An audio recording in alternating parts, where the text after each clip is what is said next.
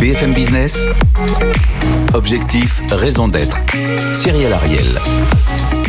Bonjour à toutes et tous, j'espère que vous allez bien. Alors cette semaine dans Objectif Raison d'être, nous allons parler mode plus circulaire ou encore de lingerie plus responsable.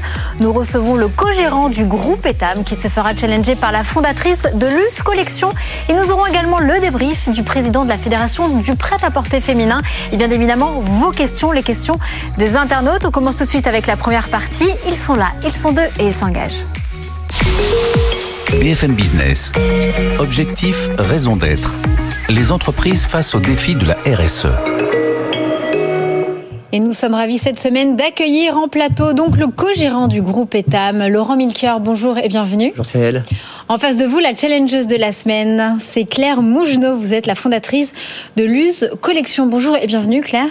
Bonjour Cyril. Alors on le rappelle, le groupe Etam, vous avez 107 ans, vous représentez 5 marques, Etam, une Diz, euh, Maison 123, Isée ou encore Livy. Vous avez un tech center, trois entrepôts, vous êtes présent dans une soixantaine de pays et vous avez notamment euh, commercialisé 36 millions de pièces Wicker l'année dernière en 2022.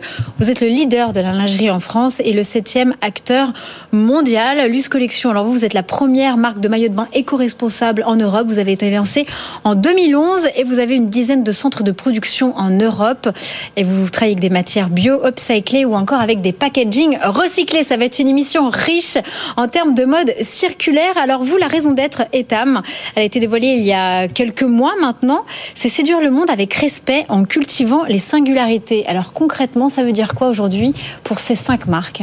Alors, euh, respect, c'est respect, euh, respect d'autrui et respect de la planète. Hein, donc, c'est nos engagements euh, RSE qui sont aujourd'hui au cœur, au cœur du dispositif de chacune des, chacune des marques. Chacune a, a, sa manière, mais vous l'avez dit, hein, c'est 71% de nos produits qui sont aujourd'hui au label, au label WeCare. Donc, c'est-à-dire plus de plus de 50% de matières recyclées ou, ou, ou biologiques. Alors, petite évolution avec la loi AGEC, mais on va y revenir un peu plus tard. et, et avec avec singularité, parce qu'on parle à on parle à toutes les femmes, et donc c'est la singularité de nos collaborateurs nos collaboratrices euh, et singularité euh, de toutes les de toutes les femmes qui ont euh, qui ont la chance de pouvoir consommer nos produits. Et pourquoi vous avez voulu impulser cette raison d'être dans votre groupe? Je pense que d'abord c'est une demande des, de nos équipes. Hein. Je pense c'est donner du sens à nos à nos collaborateurs. C'est c'est très important et et s'inscrire dans, dans un cap et donc chacune des actions qu'on qu'on mène au sein de l'entreprise de savoir si elle passe à travers ce, ce filtre et savoir si on répond si on répond bien à cette à cette mission. Alors c'est pas pas évident tous les tous les jours, mais en tout cas ça donne une ça donne un fil conducteur une vision. Alors, Luce Collection, vous êtes lancée donc euh, Claire Mougenot il y a 11 ans. Euh, de manière très concrète, vous, êtes né, on va dire, nativement euh, éco-responsable. Alors, quelle est votre raison d'être tout d'abord et pourquoi vous lancez sur ce segment qui est déjà très concurrentiel? Alors, nous, bien évidemment, enfin, moi, quand je suis arrivée sur le marché du travail, je ne voulais que travailler pour une marque éco-responsable et durable. C'était une évidence.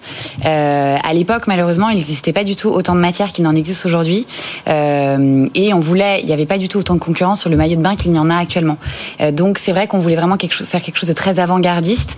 On savait bien effectivement que le marché n'était pas forcément prêt, les clientes et les consommatrices ne l'étaient pas, mais on voulait juste être les premières. Donc ça c'était, c'est pour ça qu'on s'est lancé. Euh, on a tout de suite euh, essayé d'avoir des ateliers éthiques euh, audités et travailler avec des matières écologiques. Puis cinq ans après notre lancement, le recyclé est arrivé, le recyclé de très bonne qualité et qui nous permettait de faire des vêtements sportifs et techniques. Et c'est à ce moment-là où en fait on n'est plus devenu qu'une seule marque de maillot de bain, mais une marque de sport. Donc on a toujours aujourd'hui 40% euh, de notre chiffre d'affaires fait par le maillot de bain, mais le, les autres 60% sont faits par la marque de sport. Donc la raison d'être aujourd'hui de Luz Collection C'est d'être éco-responsable euh, depuis le début et de porter euh, voilà, ce long challenge qui est d'être une marque éco-responsable. Alors on parlait en parlant d'éco-responsabilité, vous en 2019, il y a quelques années, chez, dans le groupe Etam, vous avez lancé votre programme justement We Care, Laurent Milker, qui englobe tous vos engagements et comme vous venez de le dire, vous avez l'objectif d'atteindre 80% de vos produits. On parle quand même en quantité de millions d'ici deux ans pour avoir des produits éco-conçus. Alors comment vous allez faire et qu'est-ce que la loi AGEC concrètement, euh, ça vous insuffle? Quel changement? Dans vos Donc une, transparence, hein, donc l'étiquette environnementale, donc sur nos sites seront disponibles à partir de l'année prochaine. L'intégralité des des composants du soutien des soutiens-gorge, des fournisseurs, etc. Comme comme la Logec le, le, demande, enfin de tous nos de tous nos produits. mais ça change aussi une, une donne, c'est-à-dire qu'aujourd'hui dans le textile on considérait la matière principale. et donc dans une étiquette il est marqué 92% polyester, 8% polyamide, polyamide par exemple. c'est la matière principale. Donc ça va être pour un soutien-gorge la dentelle. En l'occurrence la loi AGEC et c'est plus juste, c'est le poids du produit. Hein. donc c'est quel poids du produit est éco éco conçu. et donc par exemple sur nos tous les soutiens-gorge avec des coques ou les les push-up, la coque aujourd'hui n'est pas encore éco-responsable parce qu'on on y travaille. Donc on travaille avec matière végétale, base de champignons ou d'autres pour la rendre éco-conçue. Mais il n'y a pas aujourd'hui de, coques éco-conçues à des prix acceptables pour nos pour nos consommatrices. Donc du coup on a été obligé de baisser légèrement le seuil de Wicker temporairement le temps de trouver cette solution à 30% pour les pour les pour les soutiens-gorge. Mais pour ça on été obligé de travailler les bretelles par exemple parce qu'on était en dessous du seuil de 30%. Donc nos bretelles maintenant sont éco-conçues. Donc l'intégralité des pièces du soutien-gorge deviennent éco-conçues. dire avec des matières recyclées, c'est ça Avec des matières recyclées, avec du polyester recyclé.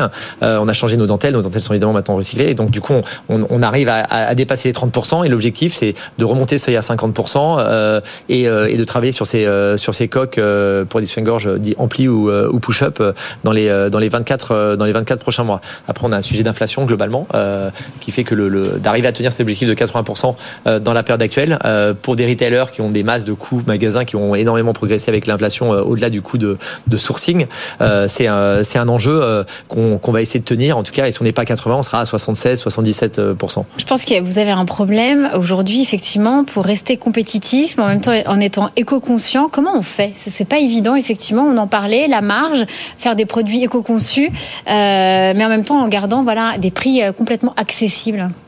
Euh, Comment on fait pour effectivement avoir cette balance C'est extrêmement compliqué. Aujourd'hui, le surcoût d'un produit euh, éco-conçu par rapport au même produit euh, non éco-conçu chez nous, en moyenne, hein, c'est 5%. Donc un produit nous coûte 5% de prix d'achat supplémentaire. pour la consommatrice, alors c'est du prix d'achat, c'est avant le, avant le transport, hein, transport, droit douane, etc. Donc du coup, du, prix de revient, c'est un petit peu moins que les, que les, que les 5%. On va essayer de, on doit être à 3,5-4%. Donc on va se challenger pour le descendre à 1,5%. Donc on va retravailler pour baisser un tout petit peu nos, prix. Donc on a on a fait subir l'inflation euh, de toute la, chaîne d'approvisionnement euh, qu'on a connue depuis depuis deux ans dans la période inflationniste. Hein. Donc nos prix ont augmenté de 6-7% par, par an depuis depuis deux ans. On a renié un peu nos marges pour le programme euh, Weeker. Donc une partie on, le passe en augmentation de prix, une partie on le prend à notre charge. Donc on a baissé légèrement nos, nos marges. Mais aujourd'hui on prend 5 points de chiffre d'affaires en inflation juste sur nos frais magasins, hein, que ce soit loyer, SMIC et, énergie. Donc donc on tient on tient cet engagement. Maintenant il faut qu'on arrive à davantage entre guillemets, éduquer nos consommatrices, euh, à leur faire comprendre l'importance, parce que cette classe moyenne, en fait, aujourd'hui, elle n'est pas très mm. engagée sur sa façon de consommer, parce qu'elle n'en a pas le pouvoir d'achat. Euh, et donc ça, c'est un vrai, c'est un, vrai, c'est un vrai sujet. Donc on est un peu pris en, en étau, c'est-à-dire a les très très bas salaires malheureusement ils ne peuvent pas consommer durable. En fait en tout cas ils peuvent pas dépenser plus que ce qu'ils consomment. Euh, et ensuite il y a les gens très éduqués avec un gros pouvoir d'achat qui eux on commence à changer leur façon de consommer. Mais le, milieu de gamme qui est vraiment euh, là où on se positionne il y a une vraie tension. Ça c'est le vrai le vrai sujet. Claire Mougenot comment vous faites vous également? Alors moi je rejoins effectivement euh, ce point de vue parce que c'est vrai que bon nous ça fait longtemps qu'on est là. Alors bien évidemment sur des volumes bien moins importants mais on se rend compte qu'il y a deux manières de consommer. Il y a ceux qui veulent que tout soit éco-responsable mais qui se rendent pas compte de l'impact que ça a sur le prix. Euh, et puis il y a ceux qui sont prêts, qui ont plus de, panier, de un panier moyen plus élevé et qui euh, sont ravis de consommer éco-responsable et qui n'ont pas de problématique euh, prix. néanmoins, je suis d'accord, effectivement, pour réussir à avoir des prix bas, tout en produisant en Europe avec des matières recyclées et une traçabilité de A à Z, plus des packaging, tout ça, ça se paye. Il y a des surcoûts et effectivement, souvent, on se rend compte que les consommateurs ne sont pas prêts à, à mettre le prix, ce qui est effectivement et donc c'est pour ça que moi j'avais une question à vous poser. Comment est-ce que vous voulez vous positionner aujourd'hui? Parce que ce qui est vrai, c'est que est-ce que vous vous considérez comme une marque de fast fashion? C'est vrai que vous faites énormément d'efforts avec Wicker. Euh, donc aujourd'hui, comment vous voulez être, enfin, ou vous présenter dans les prochaines années, euh, parce que vous êtes tellement, effectivement, vous avez un impact tellement important euh, environnemental. Quel est le positionnement que vous voulez avoir? Alors, je, pense que éco-conception et fast fashion, c'est pas antinomique. la réalité, moi, je ne crois pas à, ce monde de, consommation uniquement européen et pour les classes, les classes supérieures, où on va consommer moins, plus durablement. La réalité, c'est qu'il faut que cet écosystème de mode accessible et donc d'une manière ou d'une autre de fast fashion, c'est-à-dire de renouvellement fréquent de, de l'offre, qui sera consommé par tous les pays émergents, par toute cette jeunesse qui est en train de monter et d'acquérir le pouvoir d'achat pour consommer, en fait, arrive à fonctionner de manière beaucoup plus durable que ce qu'elle fait, que ce qu'elle fait aujourd'hui. Donc, on a des nouveautés tous les 15 jours dans nos magasins, on relance des drops, même davantage pour améliorer la fréquence de visite dans nos, dans nos points de vente. Et je pense qu'il y a, il y a aujourd'hui un moyen de faire cette, cette offre éco-conçue, produite assez, de manière assez lointaine, puisqu'une partie de notre production a lieu au Bangladesh. Donc, on a un sujet en Chine, en Turquie, au Bangladesh. En Chine, en Turquie, au Bangladesh. On a lancé une usine en Tunisie, donc on se rapproche en Tunisie, pas en France. On n'a pas les moyens à nos, à nos, prix de produire en France, mais on, a, on réintègre verticalement, donc on aura notre propre usine. On, va, on produit un million et demi de pièces. On, va, on, va, on commence à produire depuis, depuis trois semaines. Donc un million et demi de pièces, beaucoup plus, beaucoup plus proche pour gagner en réactivité. En Tunisie, c'est ça En Tunisie, ouais, à, Monastir. Euh, donc une, un peu plus d'une centaine d'ouvrières de, de, qui, qui travaillent dans cette, euh, dans cette usine. Euh, et, et je, je pense qu'aujourd'hui, en fait, on peut travailler avec des matières euh, beaucoup plus, euh, beaucoup plus responsables. On peut, on travaille la sublimation, c'est-à-dire que cette usine aujourd'hui, on fait pas de teinture, on fait que de la sublimation, donc il y a quasiment aucun rejet d'eau. Donc ça, c'est évidemment une, une denrée extrêmement rare, l'eau. Donc préservons-la autant que, autant que possible. Et l'idée c'est de déployer ce, cette première proof of concept, comme on dit en Tunisie, de le déployer derrière en Asie auprès de nos partenaires. Et après, on a un sujet d'électricité. Euh, J'étais ce matin avec ma directrice euh, du programme, de notre programme RSE, c'est comment est-ce qu'on arrive à travailler avec nos fournisseurs pour qu'ils arrivent à se fournir avec une énergie plus durable et comment est-ce qu'on les accompagne pour installer des champs de panneaux solaires, photovoltaïques, etc. Parce que le sujet, en fait, la vraie différence entre la France et le Bangladesh, c'est la qualité de l'électricité. Nos gros fournisseurs sont déjà aujourd'hui avec des électricités plus ou moins, plus ou moins vertes. elle est décarbonée en France, donc elle est nucléaire, est-ce qu'elle, donc elle est décarbonée. Donc c'est vraiment la différence est là, le transport entre la Tunisie et, et Paris en camion ou en bateau depuis le Bangladesh, en fait, les émissions de CO2 sont exactement les, les mêmes. Et on a quand même un sujet de réchauffement climatique et donc de, de d'émissions, d'émissions de CO2. Donc aujourd'hui, on a baissé de, depuis 2019 de 40% de nos émissions de CO2 par produit. Euh, et on s'engage à poursuivre cette, cette, cette baisse. Et ça passe par des produits effectivement recyclés. On investit, enfin, on incube euh, au sein de notre programme Widerlab, qui est un programme d'incubation. On incube entre 4 et, et, et 6 sociétés tous les, tous les, tous les 6 mois. une société qui s'appelle Recycle Elite, deux, deux ingénieurs français qui ont réussi à mettre au point un, un système chimique pour, pour séparer les vêtements, c'est ça Séparer complètement les matières des vêtements. Donc vous avez du polyester et de l'élastane. Euh, vous le mettez dans le, dans le petit four euh, et ce qui ressort, c'est d'un côté vous avez la nappe de, la nappe d'élastane euh, et votre polyester complètement blanc, complètement neuf. Et il peut être réutilisé pour faire de nouveaux produits. Donc là, on va faire une petite capsule avec eux pour voir la capsule à faire vraiment de manière industrielle et derrière les aider à, à grossir et pouvoir. on ne le. Et pouvoir, pouvoir vraiment transformer dans les vraiment faire de l'upcycling, non pas pour faire un coup de pub, mais pour arriver à le déployer de manière massive pour changer fondamentalement la façon dont fonctionne cette industrie à prix accessible. Bah, la, la, capsule, c'était une de mes questions. C'était euh, pourquoi ne pas euh, travailler? Alors, typiquement, Loose Collection a plus d'une dizaine d'usines de, de, en Europe. Roumanie, Bulgarie, Portugal. Voilà, Roumanie, Bulgarie. Nous, on travaille beaucoup, beaucoup avec la Roumanie, Bulgarie. Euh, on en est très heureux. voilà, enfin, ils travaillent très bien. Euh, et ça fait moi dix ans que j'ai des relations avec eux. Et donc, pourquoi effectivement ne pas euh, faire plus de capsules avec des plus jeunes marques comme Loose Collection, par exemple, ou des marques qui ont déjà des usines en Europe pour pour pouvoir effectivement bah, vous rapprocher et, et euh, euh, pourquoi pas En fait, on, fait des capsules avec, beaucoup d'influenceuses, etc. On a déjà fait des capsules avec des marques. Euh, on pourrait faire une capsule avec Loose. J'en serais, j'en serais, j'en serais ravi. Et d'autres. Hein, et, d'autres. Après, il y a un sujet de, de, prix. En fait, je pense que si on veut vendre le produit beaucoup plus cher, parce qu'un produit Loose, il est beaucoup plus cher qu'un produit Etam, et parce qu'il est produit dans des usines plus proches, à, plus, avec un pouvoir d'achat, enfin un, coût de main d'œuvre plus plus élevé. Le, il faut il faut vraiment que la marque ait cette notoriété qui permette euh, au sein d'un réseau Etam euh, de justifier cet écart de cet écart, de, prix. Et donc quand les marques sont des marques de niche qui ont fait un super beau travail de, de marque euh, et de, de transformation maillot de bain et, et sport etc. Est-ce que c'est assez fort pour pour pour nos clientes à, à, voir? Mais en tout cas, on est on, est ouvert à faire plein de capsules en tout cas. Et très rapidement, très rapidement, c'est l'économie circulaire. Vous tout de suite vous, vous m'avez devancé le Milker en parlant d'upcycling avec votre incubation avec la startup Recycle Elite. Et concernant vos, vos bornes de mise en place dans vos magasins. Il y a eu plus de 700, notamment euh, Maison 123 et Tamondis. Quel est le bilan, quelle seconde vie euh, aujourd'hui des, vêtements usagés? Est-ce que ça marche bien? Alors ça marche, ça marche plutôt bien puisqu'on a récolté euh, des, euh, des, on a 771 bornes euh, exactement et on a récolté 67, 67 tonnes de vêtements depuis depuis 2018. Une partie est retraitée pour donner à des femmes dans le dans le besoin qui ont besoin d'un soutien-gorge de relativement bonne qualité et donc du coup on, le, on les nettoie et tout et on les donne à ces à ces associations. Une partie on a fait des, des collections d'upcycling dans nos dans nos magasins. On a ouvert un corner seconde main de lingerie. Ça marche bien à Lyon. Ça marche doucement, mais on pense que c'est bien de d'évangéliser en tout cas la seconde main également euh, sur des euh, sur des sur des soutiens-gorge. Et donc ça c'est du test and learn en fait. Donc c'est un écosystème qui est en train de se mettre en place. Il n'y a pas encore d'équation économique. Et très rapidement, parce qu'on n'a plus le temps, euh, Claire Mougenot, vous en pensez quoi, vous, de la seconde main? Est-ce que comment ça se passe chez Luce Collection? Alors nous, chez Luce Collection, on, participe à un programme qui s'appelle Redonner. En fait, chaque personne qui dépose dans n'importe quelle borne, en fait, partout en France, de n'importe quelle marque, a 20% chez nous. En fait, c'est vraiment pour les. Donc là, c'est pour répondre mmh. à la problématique du pouvoir d'achat.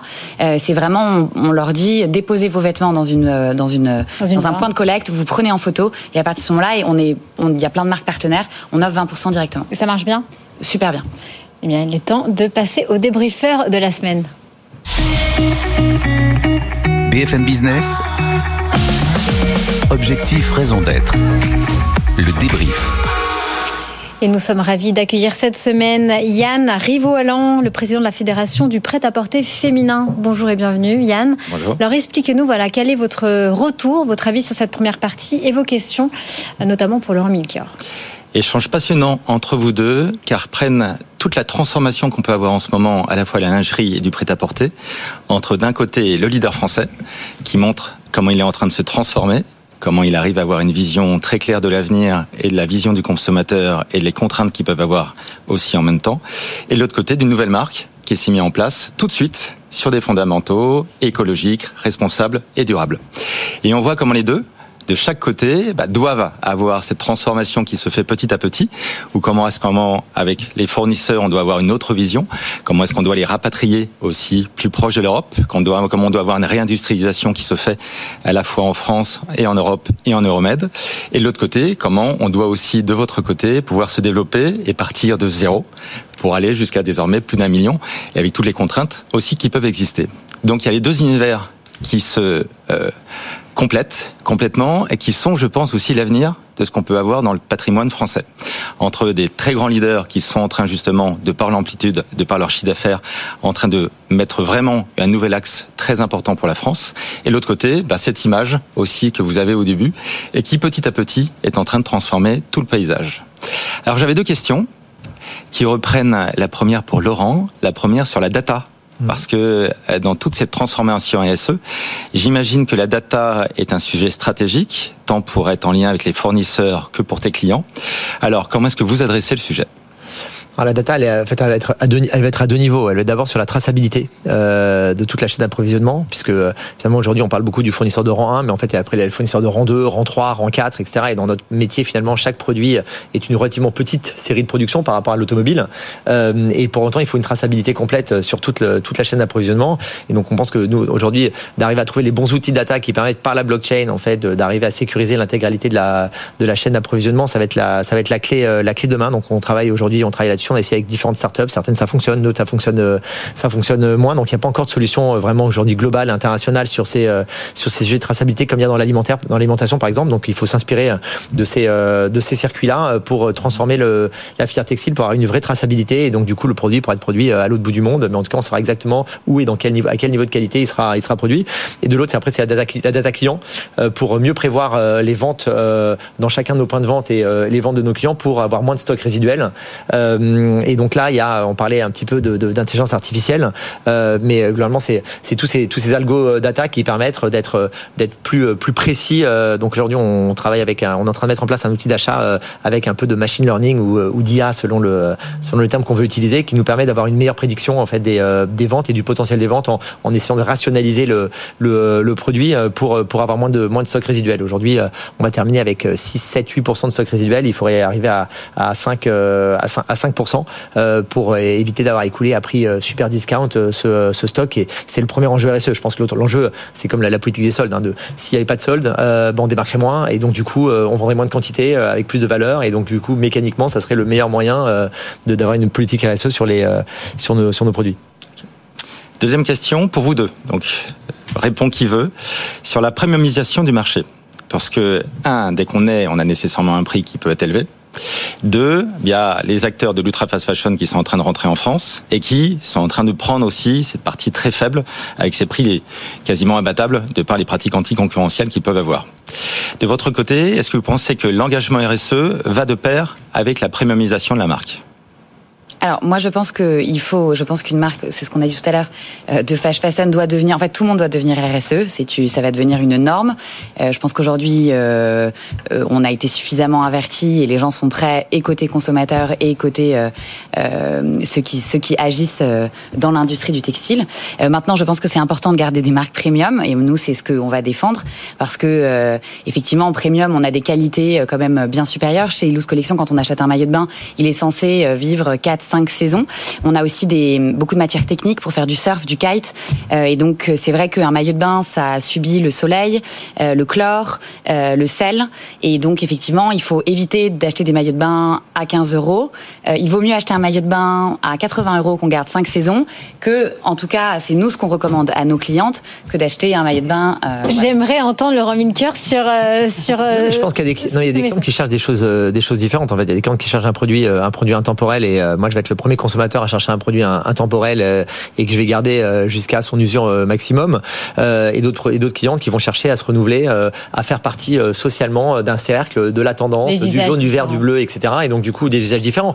Et donc ces produits-là, nous, la montée en gamme, elle doit se faire par l'image et en partie par la qualité de la qualité des matières. Aujourd'hui, la fin de vie du produit, c'est 7% de l'empreinte carbone d'un d'un produit textile chez Etam, en tout cas, quand on fait notre notre, full scope carbone. Donc c'est comment on le réduit bah, C'est par une meilleure durabilité de ce, de, de, de ce produit et donc des matières qui sont euh, qui sont de, de meilleure qualité. Et c'est vrai qu'avec des matières euh, recyclables, du coton biologique, etc. En fait, on arrive à avoir des, des, des qualités de matière qui sont euh, pas au niveau de, de loose, mais qui sont qui sont semblables. Et Combien de saisons votre maillot, vos maillots de bain, on les garde? Ah, ils se gardent les, les intemporels, les intemporels, ils se gardent, ils se gardent très longtemps. Quand vous avez un maillot de bain kaki, noir, bleu marine, il y a des femmes qui le gardent pendant 10 ans. Bon, écoutez, merci infiniment, merci beaucoup Yann Rivoilan. Il est temps de passer aux questions des internautes. BFM Business, objectif, raison d'être. Les questions des internautes. On continue avec ma consoeur Rebecca Blanc-Lelouch pour les questions des internautes à destination de Laurent Milker. Et on commence avec Nicolas. À quand la collecte pour réemploi et recyclage euh, de matière en magasin peut être assortie à la possibilité de louer l'usage des vêtements plus que d'en acheter de nouveaux, justement? Alors sur le euh, sur la location de vêtements, on y travaille sur Maison 123 puisque c'est une enseigne de prêt-à-porter un peu plus euh, un peu plus haut de gamme. Donc ça c'est un des euh, c'est un des sujets sur le la récupération de produits, on le fait déjà sur maillot de bain et et lingerie sur Etam et sur Undies, c'est notre cœur de métier et on le fait également sur Maison 123 sur sur des vêtements des vêtements prêt-à-porter. Donc ça on fait déjà de la de la de la récupération. Maintenant c'est vrai que la location aujourd'hui d'un soutien-gorge ou d'une culotte ça nous paraît plus difficile parce que le marché de la seconde main sur ces catégories est, est un peu plus complexe et c'est quand même le cœur de notre euh, le cœur de notre métier. Donc, euh, on croit à l'occasion sur des produits un peu plus euh, un peu plus haut de gamme, des robes de soirée, des robes des robes un peu plus habillées, du tailleur, mais pas sur des produits premier prix. donc voilà, voilà ce qu'on voilà ce qu'on fait aujourd'hui sur ces sujets-là. Euh, on continue avec euh, Laurent, une question pour Laurent. Euh, comment rationaliser les approvisionnements des boutiques? Est-ce que la mode de l'hémisphère nord est partagée dans l'hémisphère sud? Comment répondez-vous aux besoins spécifiques régionaux? Alors la mode est de plus en plus internationale. Je pense qu'il y a deux types d'acteurs. Il y a des acteurs qui sont super locaux et donc qui sont qui adressent les, acteurs français qui consomment très différemment des acteurs allemands, des acteurs sud-africains, si on parle ou australiens, si on parle de l'hémisphère sud. Et puis après il y a toute une tout un niveau de mode, ce que fait très bien Inditex par exemple, qui est une mode, une mode globale, qui est plus ou moins la mhm. même mode, euh, ajustée euh, en fitting, en forme, en quelques euh, coloris, etc., aux différentes zones du monde, mais avec un cœur de collection qui est le même, qui est le même partout. Comme on essaie de s'internationaliser davantage encore, présent dans plus de plus de 50 pays aujourd'hui, on est plutôt sur ce type de ce, type de mode. Donc, on va ajuster un peu de saisonnalité. Donc, on va conserver des produits été Europe pour les pousser sur l'hémisphère sud quelques mois quelques mois plus tard. On va ajuster quelques quelques longueurs de manches et de et de et de shorts, etc. Mais globalement, on va avoir 90% de l'offre qui va être la même entre l'hémisphère sud et l'hémisphère nord, à part euh, le décalage de saison. Toujours Laurent, quelles sont les actions d'Etam pour réduire la consommation en eau de sa production? Les colorants sont-ils devenus tous biodégradables? Alors les colorants sont pas encore tous euh, biodégradables, ils sont en grande partie biodégradables euh, et l'utilisation de l'eau, euh, comme on l'a dit, on travaille sur la sublimation. Donc on a lancé notre usine. sublimation, c'est comme une imprimante en fait, c'est-à-dire qu'au lieu d'avoir de l'eau, en fait, vous passez le, votre matière dans une dans une imprimante comme une imprimante à jet d'encre en fait, et donc c'est l'imprimante qui dessine le, le, la couleur en fait, qui teint le, le, produit et ça aujourd'hui. Elle n'a pas besoin d'eau cette imprimante? Et elle a besoin de très très peu d'eau en fait. Donc on divise par plus de 100 la quantité d'eau utilisée euh, lors de la sublimation. La difficulté c'est de créer des, des autant d'imprimer c'est facile, mais c'est une couleur euh, une couleur uniforme en fait. Ça fait une couleur un peu moirée et donc du coup euh, on a notre tech center dans la France et on a travaillé pendant 5 ans en fait la mise au point de cette de cette technologie et donc on le fait aujourd'hui en, Tunisie pour un million et demi de pièces et l'idée c'est d'exporter ça dans nos auprès de nos partenaires fournisseurs asiatiques aussi. Ça demande beaucoup beaucoup on continue. on enchaîne avec une question de Marcus. Combien de personnes en situation de handicap ou précarité employez-vous dans le groupe parmi vos cinq maisons? Alors 2,8% aujourd'hui et euh, on dépense 1 million 200 000 euros par an sur ce euh, sur ce sujet euh, et, et, on vise les on vise les 6% les 6% réglementaires. On est déjà à 2,8. On pense à être en 2023 à être à être à plus de 3,5% et, et et de tutoyer les les 6%. Mais d'abord c'est d'arriver à faire en sorte que les personnes en situation de handicap hein, se déclarent se déclarent dans cette situation là et plus que de trouver des nouveaux collaborateurs qui ont des handicaps. Merci infiniment Rebecca Blanc-Lelouch. Malheureusement, nous n'avons plus de temps. Merci infiniment euh, à vous tous. Yann Rivolant, Claire Mougenot et bien évidemment Laurent Milker pour cette émission passionnante. Merci à tous. De mode circulaire, on voit les, nouveaux, euh, les nouvelles tendances qui arrivent. Donc la sublimation, c'est bien ça. Exactement. Merci infiniment à tous. J'espère que cette émission vous a plu. Je vous donne rendez-vous la semaine prochaine à la même heure. D'ici là, prenez soin de vous. Bye bye. BFM Business. Objectif, raison d'être les entreprises face aux défis de la RSE.